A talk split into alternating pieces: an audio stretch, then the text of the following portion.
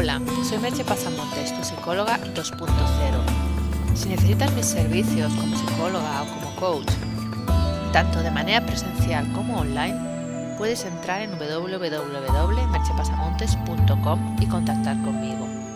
Allí también encontrarás mis ebooks para descarga, rompe tus cadenas mentales y atrévete a cambiar y simplifica tu vida y sé feliz.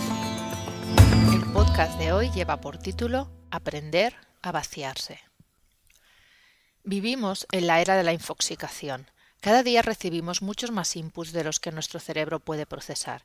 Todo ocurre a velocidad de vértigo. Las noticias se suceden sin darnos tiempo a digerirlas.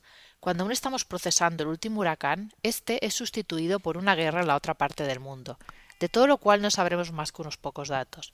La realidad no se detiene. Ya no sabemos esperar en el metro o en una consulta médica mirando a los demás o ojeando una revista. Nos pasamos el rato consultando el móvil, llenándonos de más datos, contestando mensajes, tomando fotos y más fotos, sin dejar que nuestra mente descanse ni un solo instante. Vemos películas en que las imágenes discurren sin descanso.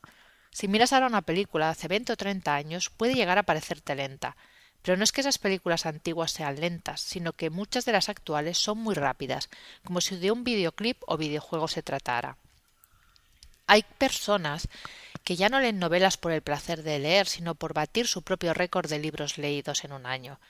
¿Hay alguna marca a batir en cuanto a la lectura más allá del placer de la lectura?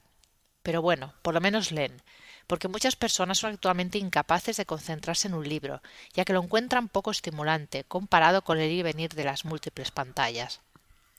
También existe el grupo de los cursillistas, que encadenan un curso o máster tras otro sin apenas pararse a digerir lo aprendido, y sobre todo sin aplicarlo, porque es imposible aposentar los nuevos conocimientos si no los llevas a la práctica, si no haces uso de ellos.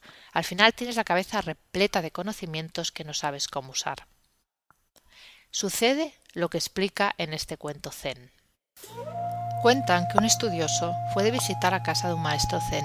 Al llegar se presentó a éste contándole todos los títulos y aprendizajes que había obtenido en años de sacrificados y largos estudios. Después de tan sesuda presentación, le explicó al maestro que había venido a verlo para que le enseñara los secretos del conocimiento zen. Por toda respuesta, el maestro se limitó a invitarlo a sentarse y ofrecerle una taza de té. Aparentemente distraído, sin dar muestras de mayor preocupación, el maestro vertió té en la taza del guerrero y continuó vertiéndolo aun después de que la taza estuviera llena. Consternado, el estudioso le advirtió al maestro que la taza ya estaba llena y que el té se escurría por la mesa. El maestro le respondió con tranquilidad Exactamente, señor. Usted ya viene con la taza llena. ¿Cómo podría usted aprender algo? Ante la expresión incrédula del estudioso, el maestro enfatizó menos que su taza esté vacía, no podrá aprender nada. Así que despréndase de sus creencias y de sus ideas preconcebidas y deje la mente vacía. El estudioso entendió, se inclinó ante el maestro y desde ese momento fue su mejor discípulo. Así como sucede en el cuento, hemos de aprender a vaciar nuestra mente. Cuando la mente está vacía puede aprender nuevas cosas y desde esa vacuidad es más fácil centrarse. Una mente atiborrada de ideas y conocimientos se colapsa y aunque parezca un contrasentido, lo único que puede hacer es repetir patrones. Para ser creativos se necesitan experiencias reales, vividas, oídas, tocadas, olidas y degustadas. Ese es estar en el mundo en donde podemos sorprendernos, interesarnos, sentir la necesidad de introducir cambios, si solo vives dentro de tu cabeza, acumulando información, no necesitas cambiar nada.